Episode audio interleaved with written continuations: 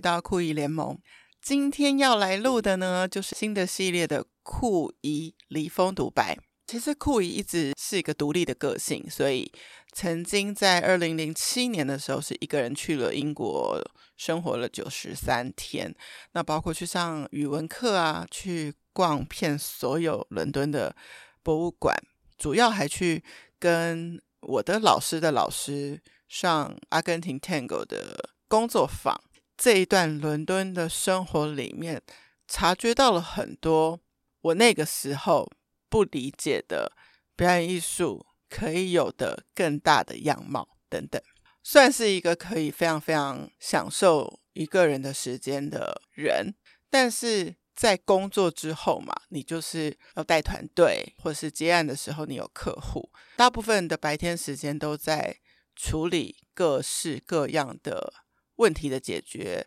人的安排，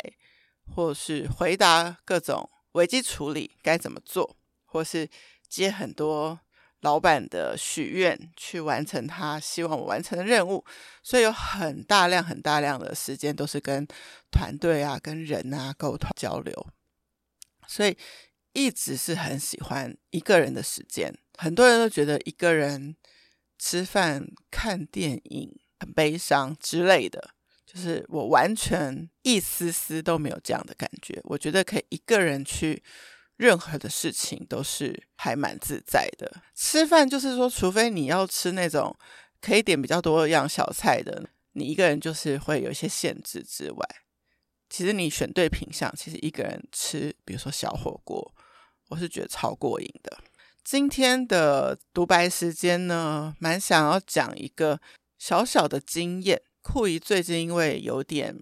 觉得头晕晕的，也不是其他睡眠啊等等的问题，加上我自己的视觉上的一些问题，所以我猜测是视力上面的眼镜度数可能是需要调整，所以就去了一个日式的品牌去做那个三十分钟交件的验光跟配眼镜。这样子，这当然也是在离峰时间去做的，然后就可以，好像店里没什么客人，除了我之外，好像只有另外一位客人。然后，所以我的等待时间就是，他们都通常就是会有一个，如果你是几号，你还要等多久？感觉上我都没有等到，他们每次说不好意思，让你久等了。然后其实我刚根本就没有等到任何的，就一分钟都不到，所以我就可以进去验光了。然后验光，他们在配镜片都弄好要拿给我的时候，又说。不好意思，让你久等了。可其实我在旁边，好像连一个 YouTube 的影片都还没有看完，他们就已经就把东西给我了。所以我觉得雷锋时间去做这些尖峰时间都需要排队的事情，真的是服务品质。我上次说提升二十，我觉得应该是提升三十，就是你验光不用等，拿镜片不用等，让你再戴一下你的眼镜去调那耳朵的距离，不用等。刷卡不用等，反正什么都不用等，就非常非常节省时间。好，那也许在听的听众，你是上班族，你说你可以这样子，因为是接案者啊，我就是没办法呀。没问题，觉得大家就是要找到一个，你即使在等，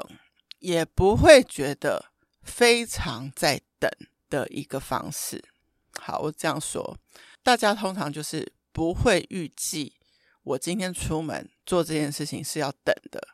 所以在你等的时候，你是会相当不耐烦，或是临时需要找一个事情做，或是就是只能继续无脑的划手机。我的做法呢，是我其实因为接案的关系嘛，我一直一定有事情要做，比如说一定是有需要完成企划，或是需要完成一个礼拜加总起来可能是五篇的文案等等。所以对我来说，我所有零碎时间打开电脑，我可以继续工作，这是我的方法。那我另外一个朋友，他的方法是，他永远有一本想要看的书，但他永远无法知道他什么时间点会有空看这个书，所以他这本书是随时带在身边。所以只要一有等待时间的时候，他就打开书来看，他就进到另外一个世界。疗愈他的世界也好，给他新知的世界也好，都比就是无脑的、漫无目的的逛手机啊，看别人的 social media，可能更好。social media 上面当然非常多资讯可以看，但我都比较希望是在滑的时候是把一些有用的珍藏起来。那在这些空档的时间，我就可以来好好的读一篇我真的需要的东西，而不是杂杂乱乱的，只是花一些时间，但是看一些对我没有帮助的东西。那讲回这个日本的眼镜品牌。我感受到的比较多是，他在选择镜框的时候给了你很大的自由，不会太多的来干涉询问，所以你可以好好的逛塑胶框、金属框，有鼻垫的、没有鼻垫的，墨镜框还是一般框。那到了比较专业的时候呢，就是验光，验光完之后呢，就会比较。明确的跟你沟通你的需求，包括你是需要非球面镜片呢，绿蓝光的镜片呢，这个就跟你自己看远看近是不是开车等等有关。所以我很喜欢他们在那个验光的这个过程当中，是用很严谨的机器加提问去明确你的度数的这个流程。那耳后这个流程是很明确的问。你这副眼镜看远多看近多，开不开车？因为这都是会对应到你的镜片的选择，所以我最后就决定了，我要一个一般的非球面镜片，一个要绿蓝光镜片。那我这样子两副眼镜就可以，一个是看电脑的时候戴，一个是平常的时候戴。但是在这个中间，我其实有一点点逃避一个问题，就是。其实酷仪现在已经有一点老花现象，所以看近的时候反而是需要把眼镜脱掉的。但是这一次的验光又发现我的近视是加深的，就是我从四百二十五度变成五百七十五度。好，我就自作聪明的呢去买了五百七十五度的隐形眼镜，结果昨天就把我自己弄到一个很囧的状况，就是。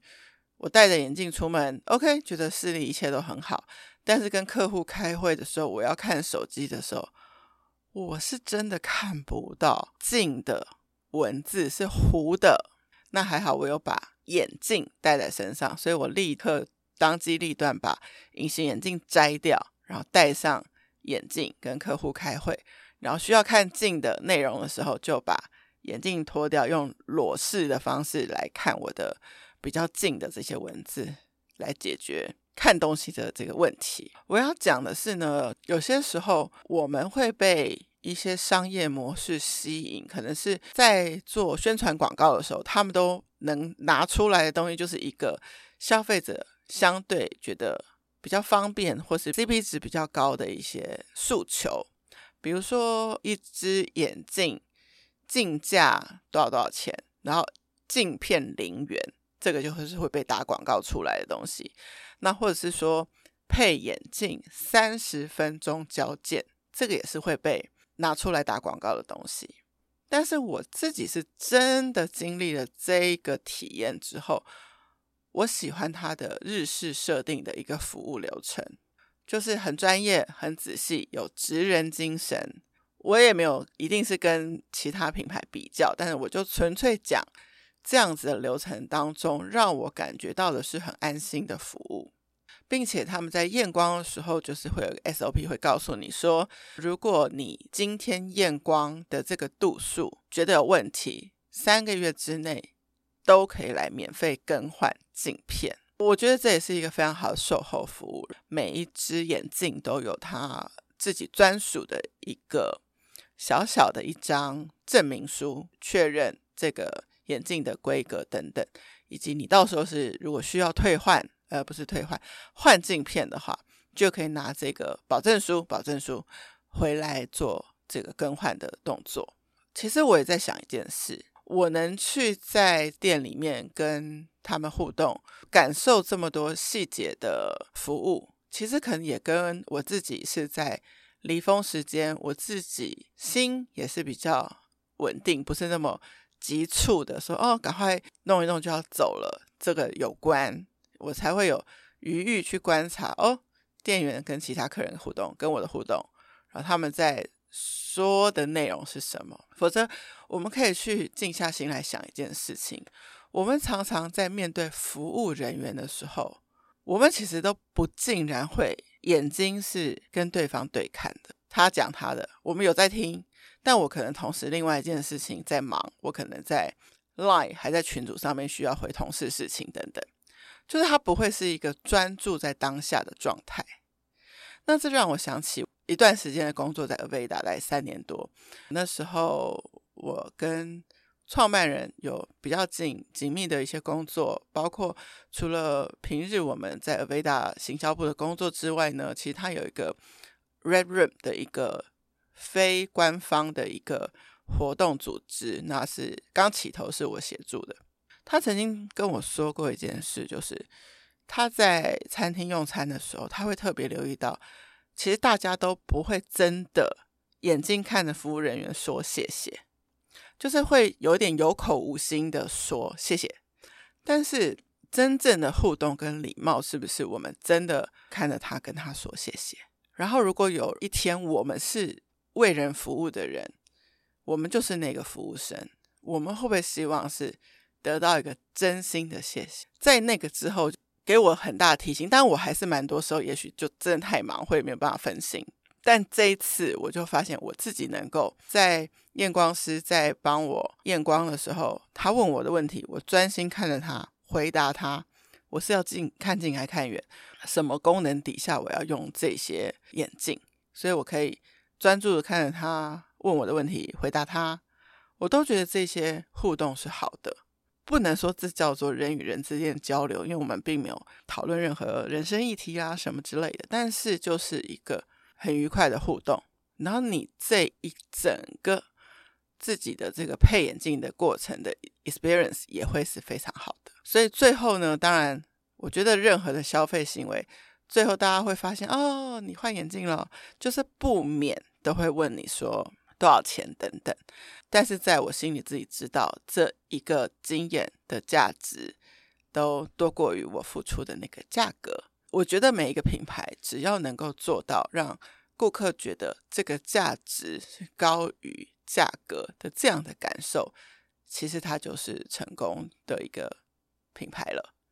那酷姨就是在离峰独白的时候去做了一件这样的事情，配了两副眼镜，然后感受到一次很好的消费经验，也很谢谢这个日本的眼镜品牌进驻台湾，然后进驻台湾的工作人员也都受了严格的训练，也都有很专业的表现，让我有很开心的一次离峰独白时间。好，那酷姨。最近可能还会有很多呵 呵这样子的体验，希望能够细细的把一些生活的感受都真心的去体会观察，也有机会在节目中跟你们分享。那我相信这不是一个什么教导，因为大家都在自己的生活轨迹上面学习成长，并不是我有什么资格教导大家什么。那我只是把我的感动说出来，如果你也能够有一样的共鸣，那很开心，很棒。那如果刚好你跟我想的不一样，或是我有机会在这样的故事当中给你一些小小的提醒，那我相信这一集的这个准备也都是值得的。酷姨联盟，我们今天就分享到这边。如果你觉得这一集你很喜欢的话，可以给我留下五星评价，也欢迎把这一集分享给你觉得需要听到这一集的朋友，也把你的感动分享给他。嗯，继续支持酷姨去做更多的尝试，然后把这个系列可以做得更丰富。那下次见喽，拜拜。